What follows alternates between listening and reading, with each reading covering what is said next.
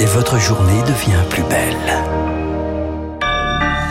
Avec Augustin, donc le journal incontournable, tout ce qu'il faut savoir pour commencer la journée. Réunion du G7 aujourd'hui au lendemain des frappes russes sur de nombreuses villes ukrainiennes. Au moins 19 personnes ont été tuées, 105 blessées. L'Ukraine réclame de meilleures défenses antiaériennes. Le président américain Joe Biden a déjà promis une livraison prochaine. Le président Zelensky attend maintenant une réponse allemande et sur Radio Classique.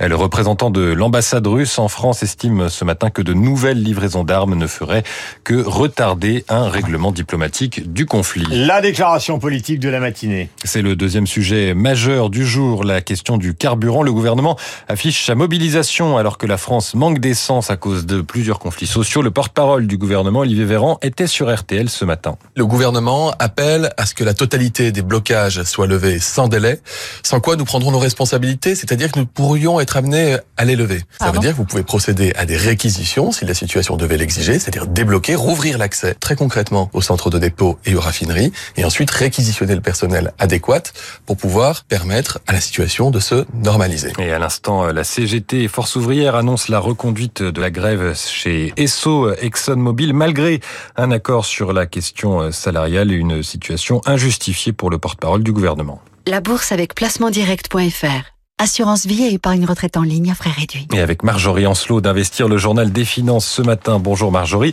Quelle tendance à l'ouverture?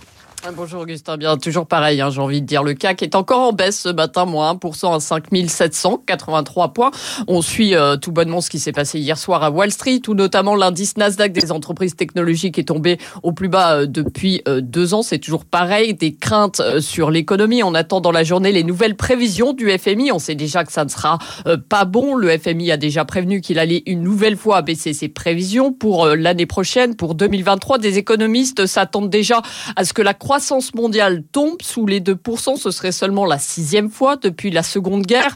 Euh, De toute façon, pour euh, Jamie Dimon, le patron euh, de JP Morgan, la plus grosse banque cotée au monde, pour lui, c'est ce qu'il a dit hier soir, l'Europe est déjà en récession et les États-Unis pourraient l'être dans les 6 à 9 mois. Rien de bien fameux donc. Merci Marjorie. Bonne journée à tous sur l'écoute, à l'écoute de Radio Classique. Il est 9h07, nous avons rendez-vous avec Franck Ferrand, que je salue.